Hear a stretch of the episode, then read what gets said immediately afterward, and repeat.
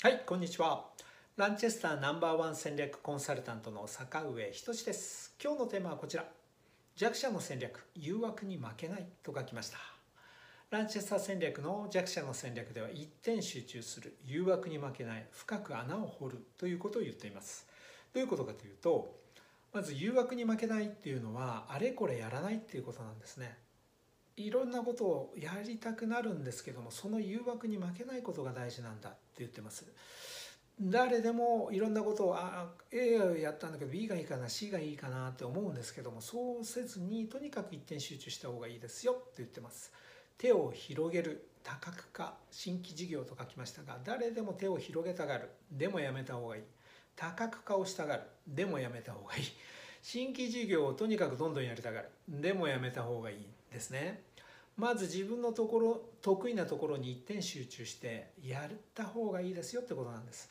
広げると負ける。誘惑に負けない。単品でナンバーワンになる。ということをお勧めししています。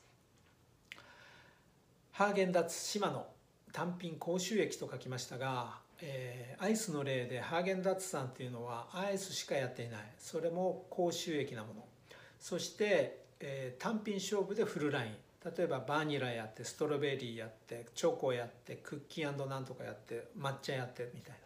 一つの商品に絞り込んでそこから広げるのはいいんですけれどもそれ以外でヨーグルトやったりジュースやったりまあラーメンやることないかもしれないですがいろんな事業に手を出すのではなくてもアイスだったらアイスだけ。島野さんの話も以前出しましたけれども自転車で高収益ですね。何千億とやってまして経常利益も10%以上。簡単に言うとこう、えー、なんですかねロードバイクっていうか高い自転車ですね。ママチャリとかではない。競技用の自転車に特化してそのギアだけ変速ギアは世界ナンバーワンシェアという。それだけをやって、えー、3000億4000億という金額で売り上げを立ててます。そして高収益。こういう単品で勝負した方がいいと。手を広げない方がいいよということを言ってます。深く穴を掘る。売上10億円くらいまではもう単品勝負ぐらいでちょうどいいと。いろいろ手を広げて A もやり B もやり C もやりっていうことをやめた方がいいですよということを申し上げてます。単品を何度も何度も改善してナンバーワンにしていく。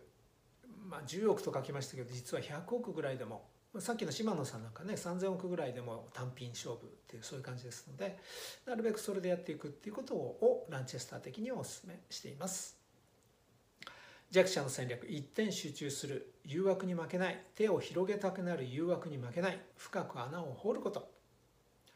ナンバーワンになれるものに一点集中してみるということをやってみていただけたらと思います。今日何か何でもいいからナンバーワンになれるものを見つけて1個見つけてやり始めてみるということをお勧めしております。経営のヒントお伝えしています。よかったらチャンネル登録お願いいたします。thank you